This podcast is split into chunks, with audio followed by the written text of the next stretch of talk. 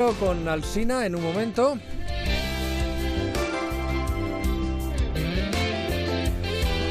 Hola Carlos, de nuevo. Buenos días otra vez, Juan Ramón. Mira, esta es la historia de una mujer que no tenía hijos, hasta que empezó a tenerlos. De no tener ninguno a tener 94, todos suyos, y de un hombre con el que trabaja pero que no es su marido. Cuando se enfada ella a los niños, a los críos les habla en suajili. Se llama India esta mujer, India Howell, que no es joven, aunque tampoco sé decirte cuántos años tiene, 60 y, 60 y muchos, digamos. Si ella tuviera que contar su historia, seguramente empezaría como la abuela Sofía de las chicas de oro. Te diría Tanzania 1998, su primera vez, el día que pisó un país y un continente que hasta entonces no conocía, África, tan lejos de su casa, y al final tan cerca, porque se quedó a vivir en Tanzania, a donde llegó por casualidad. Bueno, llegó por afición al alpinismo y por amistad. Ella vivía en Boston, ella era directora general de una empresa en Boston, y un amigo suyo cumplía 40 años y pensó que la mejor manera de celebrar el cumpleaños era organizar una expedición para subir el Kilimanjaro.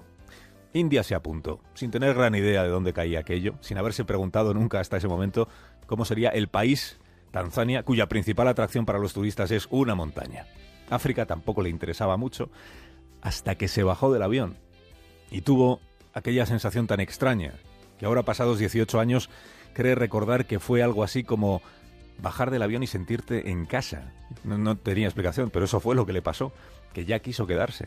El Kilimanjaro le encantó, la gente de allí le gustó todavía más, así que regresó a Boston, pidió la cuenta en su empresa y se ofreció a otra que organiza safaris en Tanzania. Claro, con el currículum que ella tiene, habría sido absurdo no contratarla. Así que en tres meses ya estaba de vuelta en África para quedarse.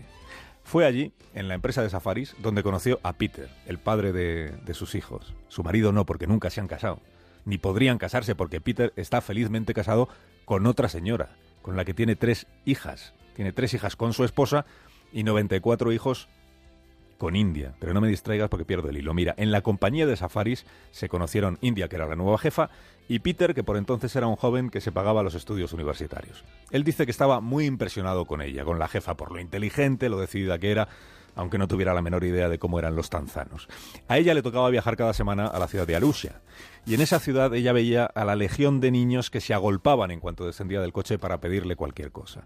Peter le dijo son los niños de la calle. Y también que la mitad de la población de Tanzania tiene menos de 14 años, la mitad de la población. Y también que muchos de los críos o son huérfanos o como si lo fueran porque sus padres los han abandonado. India empezó a interesarse cada vez más por la situación de esos niños y también empezó a saber cada vez más del país y también empezó a conocer mejor, cada vez mejor, a Peter. Así que el día que ella le preguntó, ¿a ti se te ocurre alguna forma de ayudar a estos críos? Ella ya sospechaba que él aplazaría su respuesta solo unas horas, porque al día siguiente le presentó una propuesta por escrito. Le dijo, esto es lo que yo haría en mi pueblo natal. Y ella comentó, dijo, pero esto parece un plan de negocio, ¿no? Tan detallado, tan estudiado, y, empezó a ojearlo. Y según lo iba ojeando, suspiraba. Y al final le dijo, wow, esta es una idea tan brillante que algún día estaremos obligados a convertirla en realidad, Peter.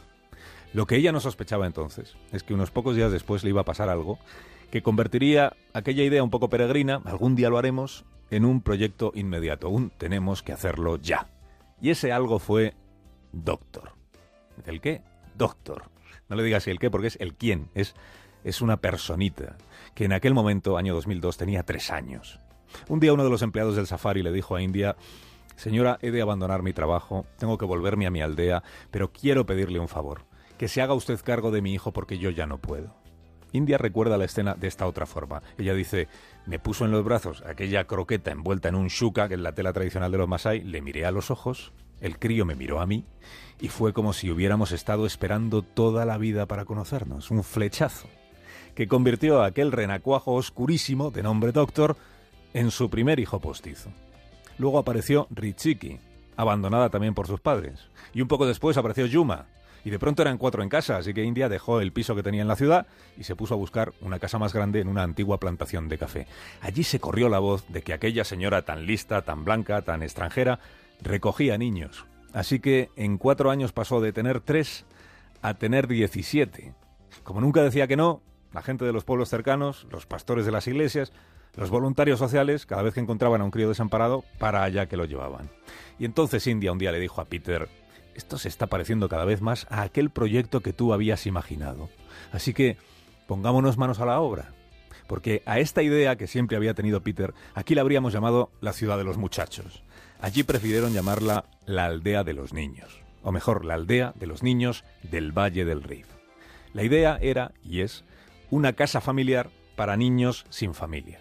Pero en versión enorme. O sea, que en realidad son varias casas en una misma finca. Las construyeron junto a una localidad que se llama Karatu, cuyos habitantes, cuando se enteraron del proyecto, donaron ellos medio kilómetro cuadrado de terreno para construirlo. Hoy allí trabajan un montón de personas que tienen prohibido decir que es un orfanato porque no lo es.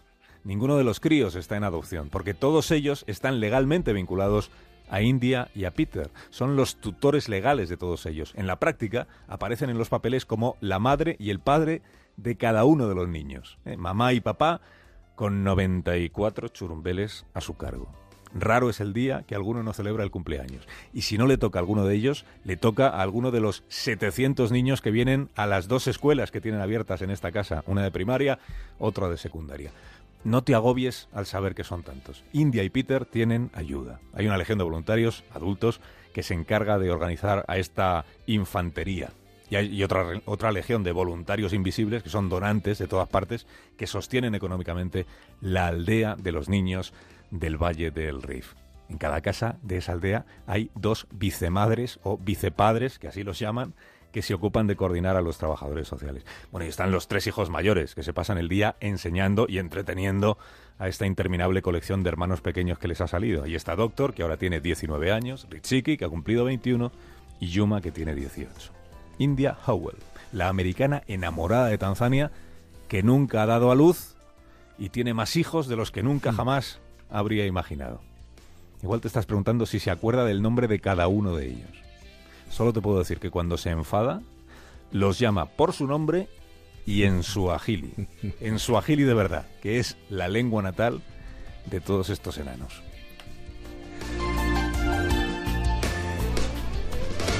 Como siempre, Chapo, querido Carlos. Hasta mañana, Carlos Alsina. Hasta mañana, Juanra. Más de uno. Juan Ramón Lucas y Carlos Alsina.